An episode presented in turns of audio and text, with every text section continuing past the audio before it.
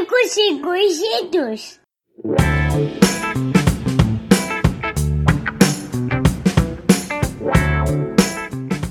Olá, meus amigos e conhecidos, eu sou o Gabriel e esse é meu podcast, o Ninguém Me Perguntou. Eu começo sempre da mesma forma que é te pedindo para seguir, arroba podcast Ninguém Me Perguntou no Instagram e podcast Ninguém Me Perguntou no Facebook.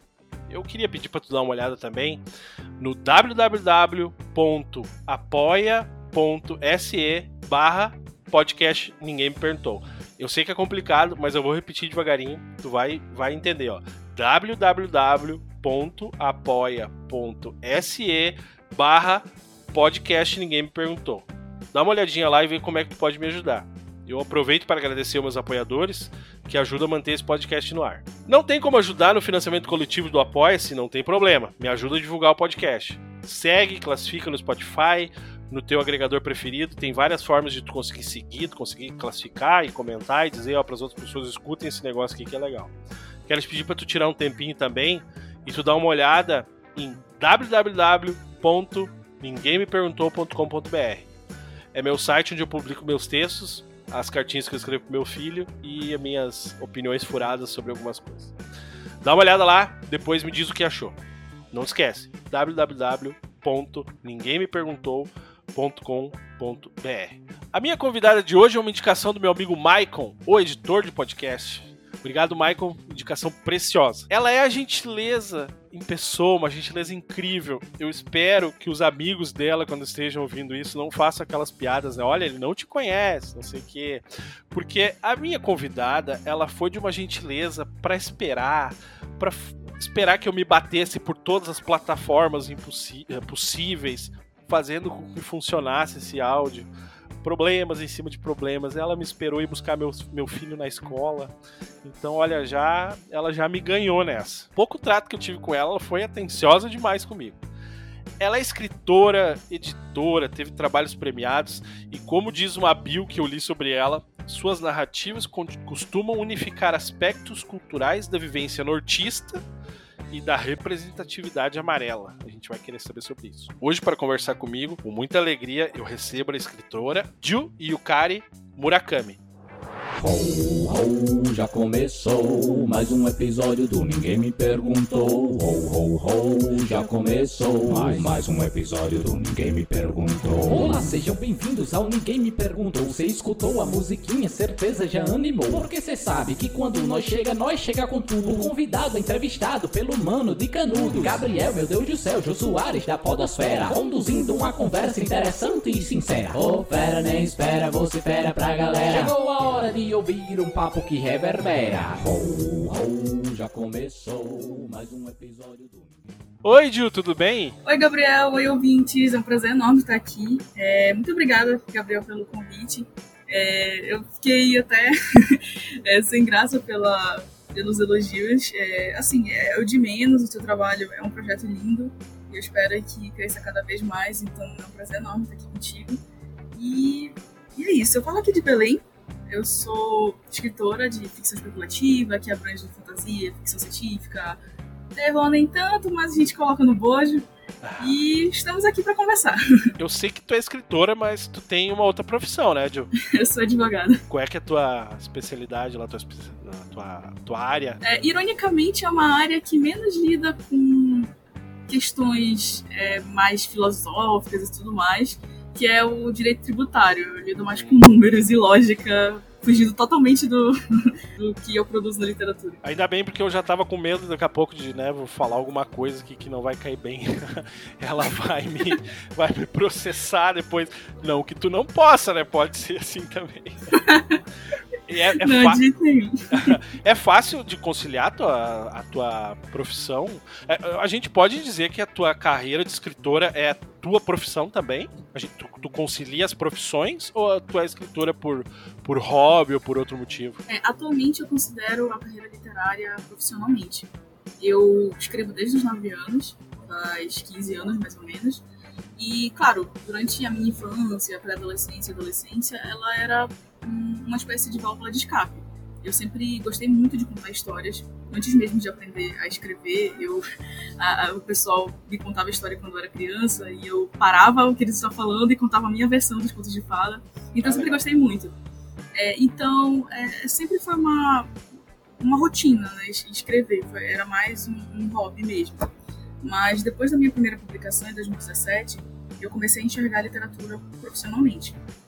E assim, Gabriel, não é fácil não, eu não vou mentir. O tempo a gente precisa é, dividir, se virar em dois, e muitas das vezes é, trabalhar Imagino. como profissional autônomo no escritório te exige dar atenção a clientes, e cliente, assim, é, se a urgência acontece de madrugada, você vai lá e atende. Às vezes eu estou escrevendo, eu preciso atender e acontece. Então, não é fácil, mas a gente segue. e me conta, me conta assim da, da onde que surgiu isso? Uh, tu já disse que tu escreve desde os 9 anos, mas como é que era, como é que tu era criança? Como é que era eu, eu vou te fazer uma pergunta que pode te parecer muito estranha, tá, Eu, eu não sei se tu já ouviu ela alguma vez, mas eu estando aqui do outro lado do, do, do, Brasil, eu até anotei umas distâncias aqui só para tu ter uma base, ó.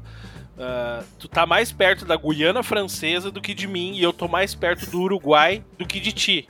Então, nos separam aqui 4.011 quilômetros aproximadamente, né?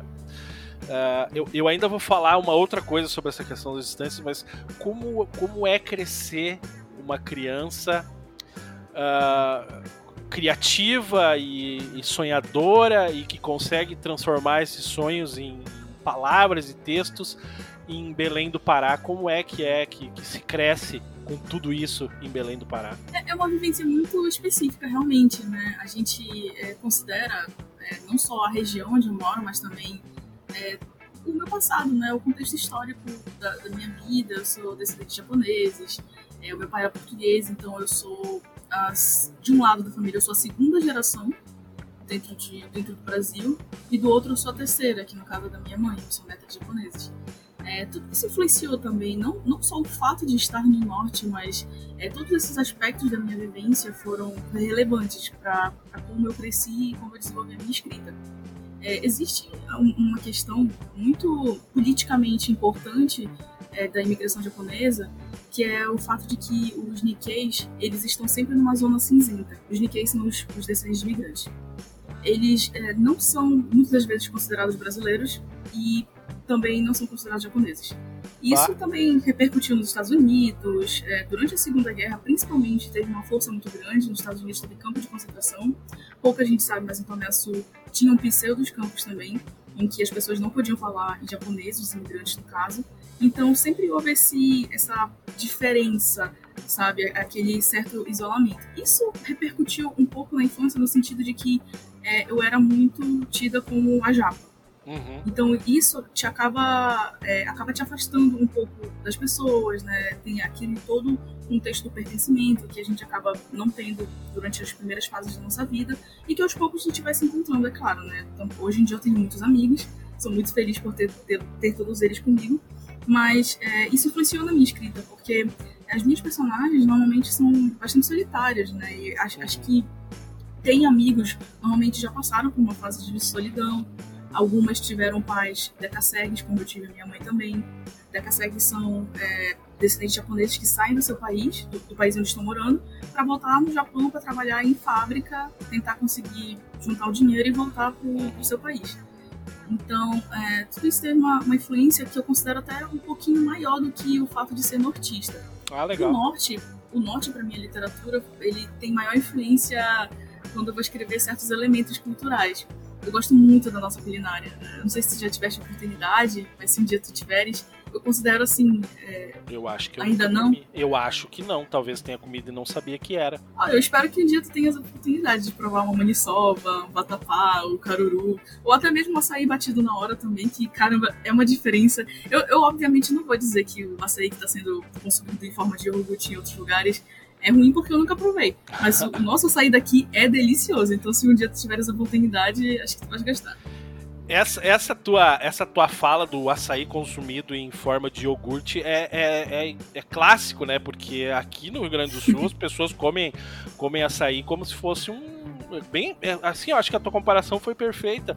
Eu até disse para minha colega, esses dias tinha uma colega minha comendo um potinho de açaí, eu disse, sabe que eu vi uma reportagem que é bem comum, o pessoal come com farinha, por exemplo, com outras coisas uh, salgadas, assim, né? Ela disse, capaz, isso aqui é um doce, isso é sobremesa. Eu disse, mas só porque tu quer, né? Daqui pra, pra, pra essa para essa coisa que te venderam, né? Essa imagem que te venderam é, mas originalmente não é assim. Não sei se eu falei uma besteira também, mas enfim. Na verdade, está certo. Originalmente não. É, eu não sou do time nortista que critica. É claro que a gente entra na onda de criticar às vezes, né? Mas é só na brincadeira. Eu acho que cada um consome do jeito que você quiser, mas de fato ter o conhecimento de que de como ele é, é consumido tradicionalmente é bem bacana, porque aí tu expande né, os teus horizontes é, culturais, sabe, sobre, sobre as Sim. coisas. Por exemplo, é, eu, eu, posso estar sendo é, um pouco simplista demais, mas vocês tomam chimarrão? Nossa! Aí?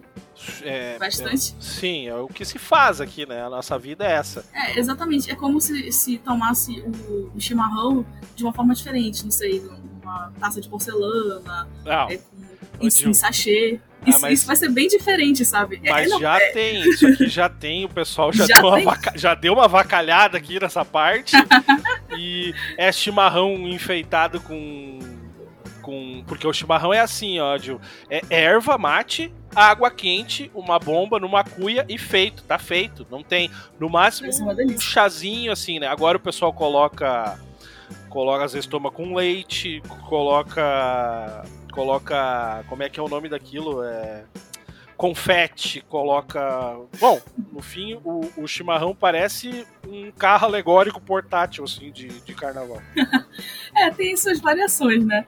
Mas é bom a gente sempre conhecer como é consumido originalmente. Eu, particularmente, quando um dia for pro Rio Grande do Sul, eu quero provar o original, o tradicional mesmo. Não, eu, assim, ó, eu particularmente acho que tu não vai gostar, tá? Porque é uma coisa bem. Amarga. É muito amargo. É. Eu adoro, adoro, assim, tenho por costume. Gosto muito de tomar sozinho, assim, porque é aquela coisa de, de. Ah, tem todo aquele ritual, aquela coisa que te faz faz refletir, assim, né? Eu acredito que seja uma, uma comparação que para mim não serve, não sei se para ti serve muito, mas é como um cigarro pro fumante, assim, né?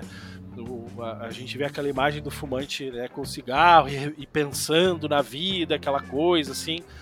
Uh, uh, uh, aqui a nossa relação com, com, o chimarrão é mais ou menos essa. Eu só quero voltar umas casinhas ali que, que tu falou sobre a questão da, da, descendência, né? Eu não sei se tu já ouviu falar sobre isso. Eu não sei se também se, se foi exatamente isso que eu, que, eu, que eu vi, assim. Posso estar com uma lembrança deturpada na mente.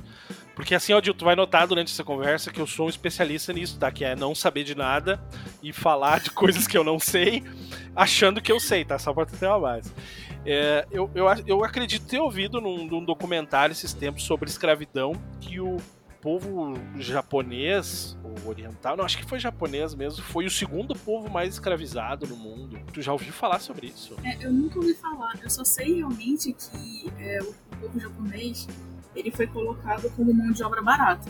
Uhum. E assim, o próprio Japão, ele foi um império muito forte nos países leste asiáticos. Ele escravizou muitos coreanos, é, muitos chineses. Então, é, é, o, o, Japão, assim, claro, com a devida, a devida venha, né, o devido, o devido grau de proporção, uhum. eles foram considerados os uh, brancos entre uh, os amarelos, digamos assim. Porque a gente uhum. sabe que há uma dominação né, da branquitude por anos e tudo mais. É assim que ele, ele é denominado, inclusive, hoje em dia, porque, de fato, uh, o imperialismo japonês foi muito forte lá, mas em compensação, saindo do, da, dos países leste asiáticos, ele foi dominado. Então uhum. tem todo aquele ciclo de violência. Né? Eu não Sim. estava sabendo que ele, eles foram o segundo, o segundo povo mais. Eu mais vou procurar direitinho. Eu acho que pessoas amarelas no geral, talvez. Uhum. Eu vou procurar direitinho depois e vou. E vou te mandar. E pra. Lá quando chegar no lançamento desse episódio, o pessoal tá ouvindo, eu vou colocar um post lá também. Daqui a pouco até tu me ajuda a, a, a gente escrever alguma coisa ali só pra, pra contextualizar essa, essa informação. Que eu tenho quase certeza. Foi isso que eu ouvi, né? Tu quer falar um pouquinho sobre a representatividade amarela? A representatividade amarela, assim como todo tipo de representatividade, ela tem como objetivo trazer um protagonismo ou personagens que sejam pessoas amarelas ou descendentes e que façam as pessoas se identificarem com as suas vivências e tudo mais. Durante muitos anos, a gente tinha um tipo específico de pessoa que protagonizava aventuras, romances, e normalmente eram pessoas brancas. A maioria, quando a gente falava em aventura e ação, eram homens, homens cis, né? Uhum. E, e em, em, questões de romance, eram mulheres brancas também. Então, é, a representatividade ela vem para quebrar esse paradigma e mostrar que há uma diversidade e que há pessoas que precisam ser bem representadas no audiovisual, na literatura. E é isso que a gente busca fazer. A representatividade amarela que eu busco trabalhar bastante nos meus textos é principalmente a Nikkei nortista, que foi a minha vivência inteira. Uhum. Claro que os personagens não são necessariamente eu, mas elas são parte da minha vida. Eu quero que as pessoas que se identifiquem comigo olhem aquela personagem, se identifiquem e fiquem felizes por estar numa aventura, por estar num romance. Uhum. Então, é, é, faz parte mesmo de uma espécie de, de tentar consertar esse apagamento que as Uhum. pessoas amarelas tiveram durante muitos anos. A gente fala um pouco de racismo também, né, nisso, né, Ed? Eu penso que quando as pessoas precisam de um movimento diferente para se identificar, é porque elas não estão sendo representadas pelo, pela sociedade, né? Elas estão ficando em outro plano, digamos assim, né? A gente vê isso também com, com, né, com, a, com a criança, criança negra que ah, só vê bonecas brancas num lugar, né? Vai, a mãe leva pra comprar um brinquedo, ela só vê brinquedos brancos. Essa questão que tu falou realmente da, dos heróis todos serem brancos, serem aquela coisa, né? A gente tá falando um pouquinho de racismo também, né? Exatamente. O apagamento é um tipo de violência racista também, uma violência mais simbólica, mais velada. Só que não só isso, né? É, muitas das vezes o que acontece quando o audiovisual, a literatura tentam é, incorporar personagens que sejam fora do padrão hegemônico, é que é, o que ocorre é uma representação. Representação é um tipo de, de, de narrativa que só dá espaço para estereótipos de pessoas de minoria. Então, eu posso falar principalmente de pessoas amarelas. Normalmente são japoneses, japas, como chamam, inteligentes, com dentes tortos, ou são muito maquiavélicos. Nos Estados Uhum. Unidos era muito comum esse tipo de representação, principalmente por conta da, da questão da Segunda Guerra, em que os japoneses Uhum. foram tratados como inimigos. O George Takei, o ator do, do Star Trek, um dos atores, ele foi inclusive para um desses campos de concentração, ele tem uma HQ que fala sobre isso, né? Hum, É impressionante como aquele contexto fez com que a representação de pessoas amarelas fosse sempre caricata. uhum. Né? E isso acontece com todos os tipos de minoria. Não, é incrível, né? Eu- Eu tava te ouvindo falar, é, é, é bem assim mesmo. É impressionante, às vezes a gente. A gente volta, né, as, as, as atenções para pro, pro povo negro, pro povo, pro povo, povo preto, né? Que é o que. O que no Brasil a gente ouve mais comumente pela, por causa da questão da escravidão, né? Só que se tu parar pra pensar, são tantas outras minorias que foram foram machucadas, para usar uma palavra nem tão ruim assim, durante o, o tempo, né? Na, no passar do tempo, todas as outras minorias que foram machucadas, que a gente acaba acaba não tendo noção, né? O pessoal diz ainda que racismo não existe, mas a gente não tem nem noção do que é racismo, né? For parar pra pensar, né? É, com certeza. É, existe né, um foco forte e totalmente justificável nas pessoas pretas devido ao histórico do Brasil, do mundo, na verdade. De forma alguma, as minorias raciais tentam se sobrepor umas às outras, pelo contrário. Quem faz isso não são pessoas que, que devam ser escutadas sinceramente, mas nenhuma que está dizendo que sofre mais do que a outra, a gente só quer espaço e igualdade, pluralidade.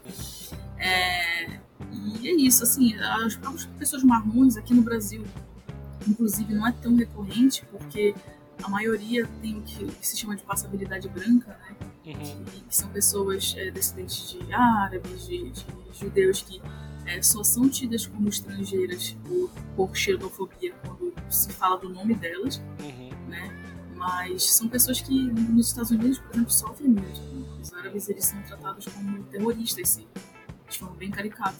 Então é uma luta também que se está tendo no mundo todo de, de, pessoas racializadas. Eu já estudei um pouquinho, um pouquinho sobre terrorismo, né?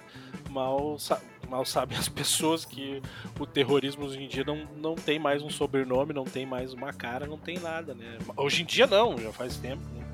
O terrorismo é uma ideia que vai se espalhando, não, não escolhe muito assim, né, da onde ele vai sair, né? Mas falando um pouquinho sobre essa questão das, das diferenças, né? Eu, eu falei antes para ti ali dos das distâncias, né? Uh, eu te disse que, que nem, por exemplo, eu tô mais perto do Uruguai do, do, que de ti, tu tá mais perto da Guiana Francesa do que de mim, né? Uh, eu, só fiz essa comparação e agora eu quero usá-la para contextualizar que, apesar de a gente morar no mesmo país, nós temos traços culturais muito diferentes, né? Fomos, fomos criados em, em culturas muito diferentes, né? Aqui no Rio Grande do Sul, por exemplo, uma colonização alemã, colonização italiana bem forte, tudo mais, né? Uh, tu, tu tem a tua, a tua descendência uh, japonesa, então mais diferente ainda, a gente vai ficando um pouquinho mais longe ainda, né? Eu queria te perguntar o seguinte, quando tu escreve, por mais que tu busca essa tua representatividade, tu te preocupa em minimizar essas diferenças para que o que tu esteja fazendo seja comum para quem está lendo aí em Belém do Pará, para quem está lendo em São Paulo, para quem está lendo aqui no Rio Grande do Sul? Ou, ou tu mantém essa, essa diferença ou essa centralidade da cultura para que realmente, sei lá, isso provoque um, o meu pensamento, instigue o meu pensamento a entender o que está se passando aí contigo e não que, que, que eu tenha uma noção de, de, de, de, coletividade, digamos assim, né? De que tu tá falando aleatoriamente. Essa é uma pergunta muito interessante Inclusive, é, entre escritores é, do eixo sul-sudeste, a gente conversa entre si, e eles falam né, o quanto é, é, interessante que a gente utilize as palavras das, das nossas culturas, os nossos hábitos culturais, para que se instigue as pessoas a pesquisar mesmo. Porque é, durante é, todo esse tempo, o que a gente vê muito é a cultura é, é, sudestina nas televisões e tudo mais, por vezes a sulista também. Então, isso faz com que os nossos, as nossas regiões, a norte, nordeste, centro-oeste, que são as mais invisibilizadas em termos de literatura, falando do, que é rico, né? É muito, é muito rico, né? é, né? Nossa. Exatamente. E a gente fica muito à margem, né? Então, assim, é, a gente aprendeu a entender a cultura de vocês, sulistas e sudestinos, desde cedo, por meio da TV, por exemplo, da literatura. Uhum. Mas o contrário não foi possível. E eu não digo que é uma atitude é, de xenofobia regional por parte de vocês, porque eu acho que não é bem assim. Eu acho que o mercado ele tem influência sobre isso, a televisão, as mídias. Então não é culpa das pessoas que moram no sul-sudeste. Na verdade, é falta de visibilidade e democracia mesmo. Então, é, eu, eu, eu, por isso mesmo, eu procuro manter as minhas raízes. Se eu, se eu escrevo um égua, eu espero que o meu leitor seja de Belém, seja de Santa Maria, seja, é, não sei, de, de, qualquer lugar do Brasil e do mundo, entenda o contexto do porquê que eu usei aquele ego. E se for necessário, a gente faz uma nota de rodapé. Recentemente eu tive uma publicação de um conto é, por inglês pela Eita Magazine. É uma revista bilíngue e ela lança nos Estados Unidos também. Quando o rapaz que foi responsável, o autor também, o André Coronelli, fez a versão para o inglês, ele manteve o ego e assim, nem foi explicado no rodapé. Então as pessoas uhum. é, vão ser instigadas a procurar. Eu acho que deve partir muito da, das pessoas, sabe? Essa, esse tipo de, de atitude, de curiosidade, que eu acho que, que enriquece. Ah, enriquece sim. É, é, o tipo de, tipo de diferença que uhum. para mim não afasta, só aproxima, sabe? Isso é um ponto legal.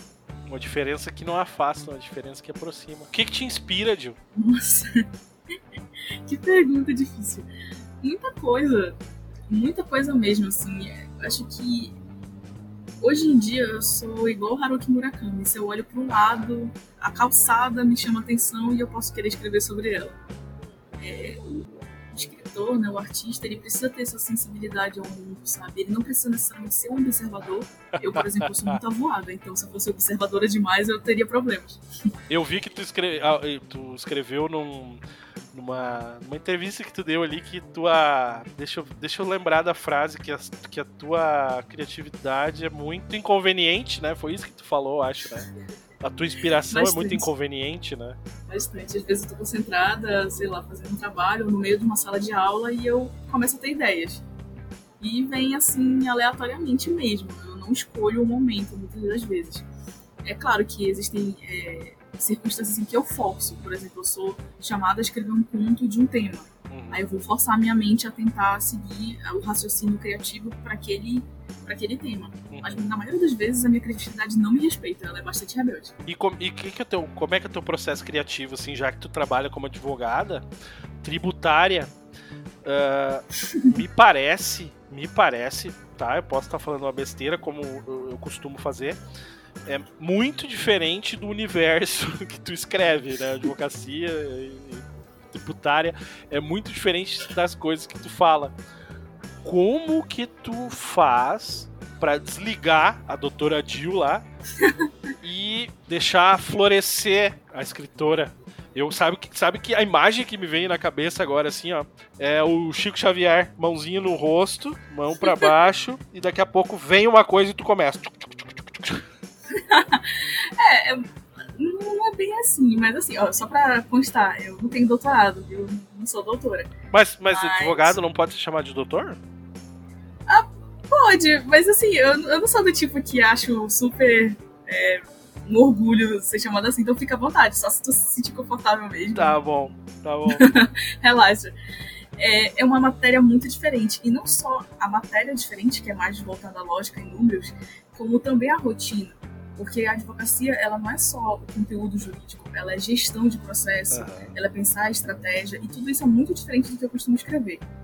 Para facilitar a minha vida, dessa, dessa transição entre a Juliana que advoga e a Julia Cara que escreve, eu, inclusive o pseudônimo me ajuda nisso Ah, bastante. Eu tenho dois perfis no meu computador, um é de escritora e outro mais de advogada. Isso também ajuda. E assim, para mim me fazer é, mergulhar no universo mais criativo, eu escuto música, é, eu vejo alguns desenhos, porque a maioria das minhas histórias são um pouco parecidas com roteiros de animação, enfim uhum. então me inspira muito. É, eu realmente tento me abster desses é, pensamentos mais é, técnicos. Tu vê, Da- deixa eu só te perguntar, tu vê desenho tipo anime assim ou tu vê outras coisas, outro universo? Todo tipo de animação. Aham. Gosto. A Pixar é um dos meus estúdios favoritos. O meu estúdio favorito é o estúdio Ghibli. É ele que me inspira, inspira assim, 70% se for comparar com os outros é, meios de audiovisual de animação. E, assim, a animação no geral, eu, eu gosto muito, muito mesmo. assim. Muito mais do que ver filme que gente- eu brinco de chamar filme de gente. E o que que tu costuma tu costuma consumir de literatura assim? Eu, eu quero te perguntar assim, eu vou te fazer essa pergunta diferente. O que que tu costuma ah, consumir de diferente? Que é uma coisa que te que assim Ai, né? te- te- que é totalmente diferente do que tu escreve, né? Quando as pessoas te veem com um livro dessa coisa na mão, dizer assim: ah, tu tá brincando comigo que tu gosta disso aí. Tem alguma coisa assim ou não? O teu universo é todo, todo mesmo?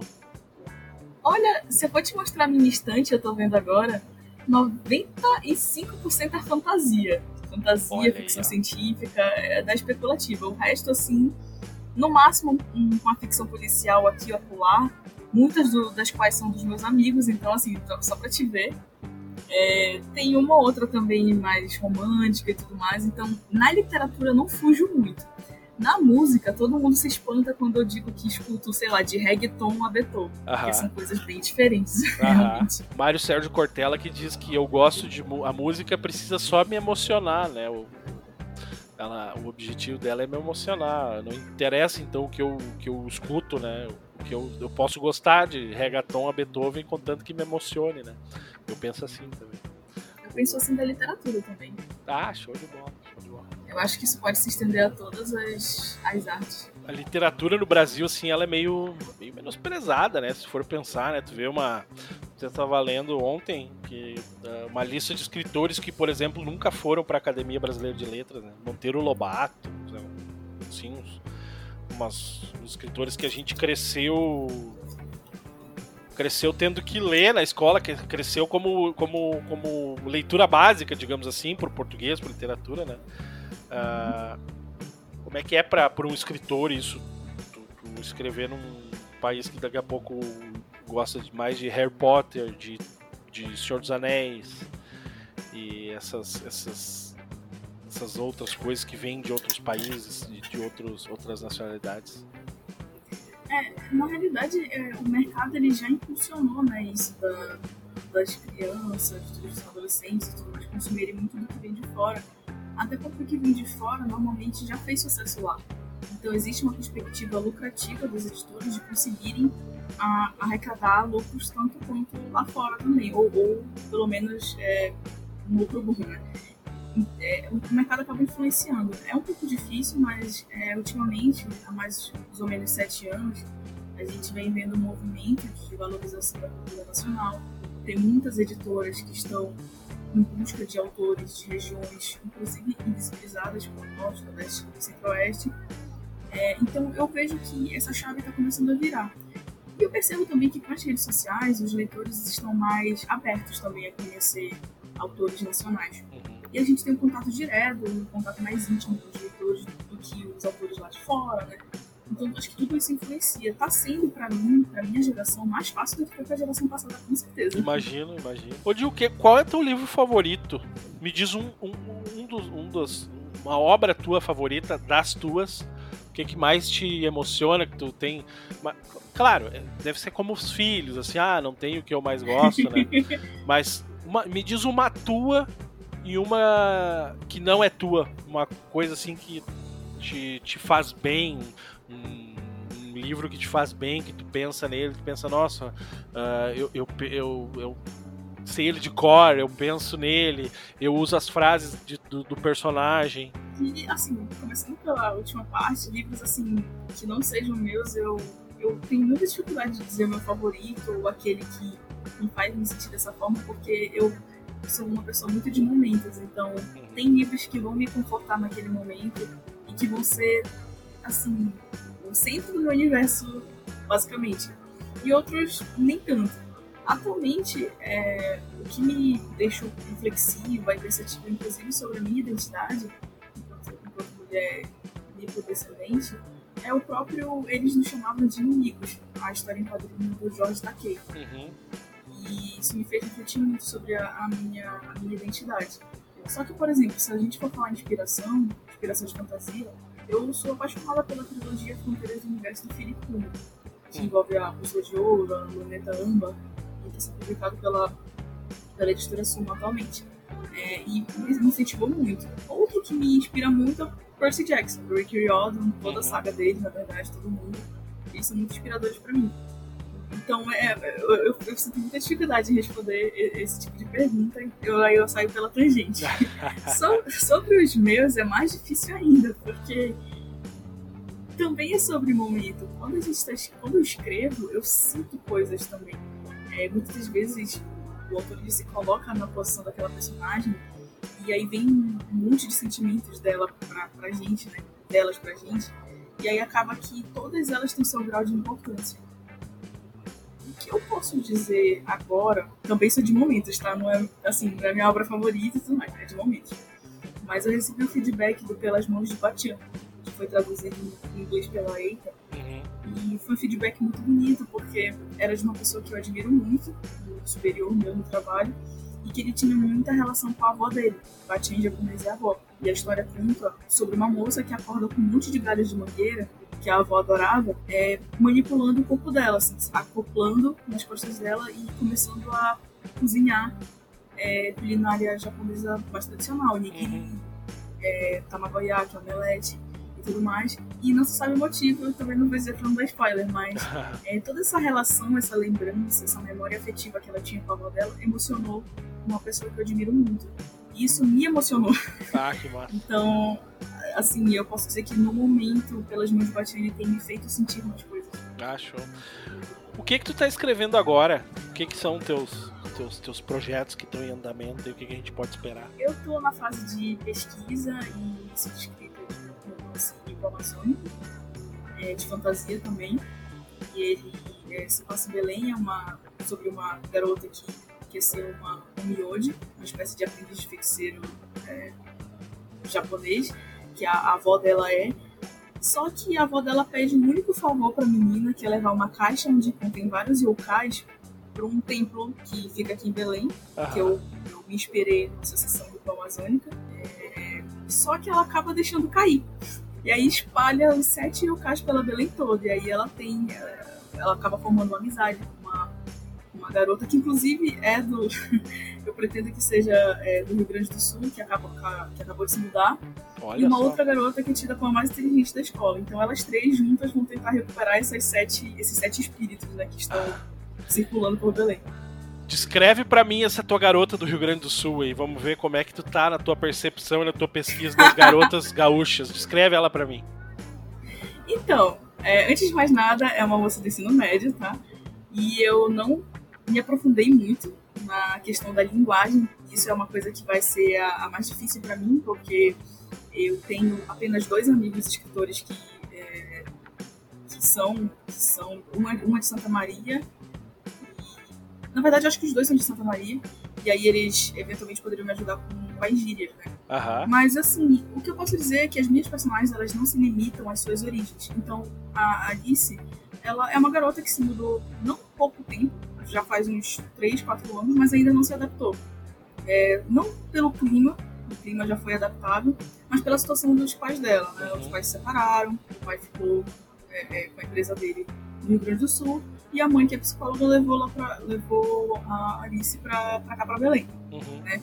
Então, assim, a Alice ainda não se identifica com a cultura é, paraense, ela se recusa a provar alguma parte da culinária, porque realmente, assim, quando fores ver alguns, alguns pratos daqui, eles têm uma aparência duvidosa, mas é muito gostoso. Aham. Mas, de qualquer forma, o que a Alice tem, inclusive, ironicamente, apesar de eu ser tão distante dela, assim como eu sou de ti, é, é algo que é muito próximo de mim, que é a questão do pertencimento. Ela não sente que pertence aqui. Aham. E quando ela finalmente faz amizade com a minha protagonista, que é a Sashiko, e a outra moça, que é, que é de Belém, a, a Briana, aí que ela vai se sentir pertencente ao- a, esse lugar. Porque a cultura, ela não é só os hábitos, ela não é.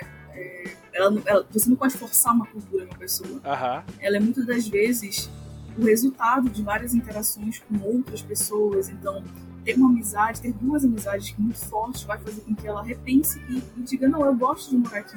Eu estou começando a ver é, é, o que é bom de ter aqui. né? Eu já estou adiantando, na verdade, mas assim, esse livro não tá, não tá nem escrito e eu não sei nem se eu vou conseguir publicar, mas é mais ou menos nesse, nesse aspecto. Não. É claro que, assim, eu, eu vou manter o fato de que ela gosta de chimarrão, eu acho importante. É uma identidade cultural muito forte, que eu saiba aí com vocês, então eu acho que isso eu, eu manteria. E ela, é, eu pretendia que ela fosse descendente de alemães, porque também é muito comum aí, Aham. né? E ela tem al- alguns termos, né? Eu sei que capaz eu tô começando a, a conseguir usar com ela. É, mas é, eu, salvo engano, assim, eu peguei essa informação de uma amiga do meu namorado. Mas é, tem um termo para avó que se utiliza também. Pra descendentes avó? Pra avó, que salvo engano é bar. Mas de, de qualquer forma, eu também vou tentar aplicar isso pra ela. Que é o quê? Eu entendi que era bar. Bah. Ba, ba só ba, BA. Eu entendi que era isso. Mas assim, eu vou pesquisar melhor a respeito. Não, deve ser em alguma. Porque vó, por exemplo, em. O alemão chama de, de oma, né? A oma e o opa. Né? Oh, Perdão, é, eu, eu confundi, eu confundi. É, é, uma. oma, é. É, O- eu, mas, Inclusive, o- pode até contar a parte que eu digo que é bar, viu? Não, não, eu vou confundi. deixar. Na verdade, bar é outro tipo de expressão, né? Eu vou deixar, eu vou deixar para te dizer assim, ó, que o bar, o bar aqui a gente é um é um, um coringa da nossa língua, sabe? O É como bar, se fosse o égua. não sei, não sei como é que tu usa o égua. O égua é como um coringa também. Se tu falas uma coisa que me surpreende, eu falo, égua, como assim? Entendeu? Ah, porque assim, o bar, deixa, deixa, eu- deixa eu ver como é que eu vou te dar exemplo assim. Quando tu quer falar, por exemplo, tu tá muito muito impressionado com uma coisa assim, né? Que lá em, em São Paulo, onde eles dizem assim, puta que pariu, sabe? Bah, que coisa. A gente aqui fala, bah. Quando tu quer falar assim. então é o égua. O é o assim, ó, ah, tu não vai acreditar nisso, presta atenção, tu vai dizer, bah, guri, olha só, não sei o que, daí tu vai contar, sabe? É, aqui a gente falaria égua, mano, nem te conto. Aqui, o, o nosso não acredito, por exemplo, vai dizer, bah, é mesmo? Ah, ah, ah, porque o bah vem de barbaridade, né? Uma coisa muito incrível. O gaúcho Uhum. fala barbaridade. tia." Então ele é, ele é assim. E, e, e o mais legal que eu gosto é quando a coisa. Perdoa o palavrão, quando deu errado, quando fudeu mesmo, assim, né? A gente fala baim! então, então tem essas, essas variações do bar aí, né? Eu acho, eu Ai, acho que ai. vai ser mais fácil usar o bar porque ele parece muito com o nosso égua, realmente. É, é, é um, é um coringa da nossa língua, assim, né? Ô, Ju, a gente consegue falar um pouquinho sobre os, os, os prêmios que tu já ganhou, assim? Tu poderia falar um pouquinho pra gente isso, sobre isso? Em 2017, eu publiquei o Guardiões do Império, o seu sétimo, que é o primeiro de uma trilogia que eu não sei quando eu vou terminar, mas é, foi por meio de uma premiação, ao prêmio Fox Imperial, que teve a sua terceira edição em 2017. Então eu tive a oportunidade de participar e, e conseguir sair exitosa.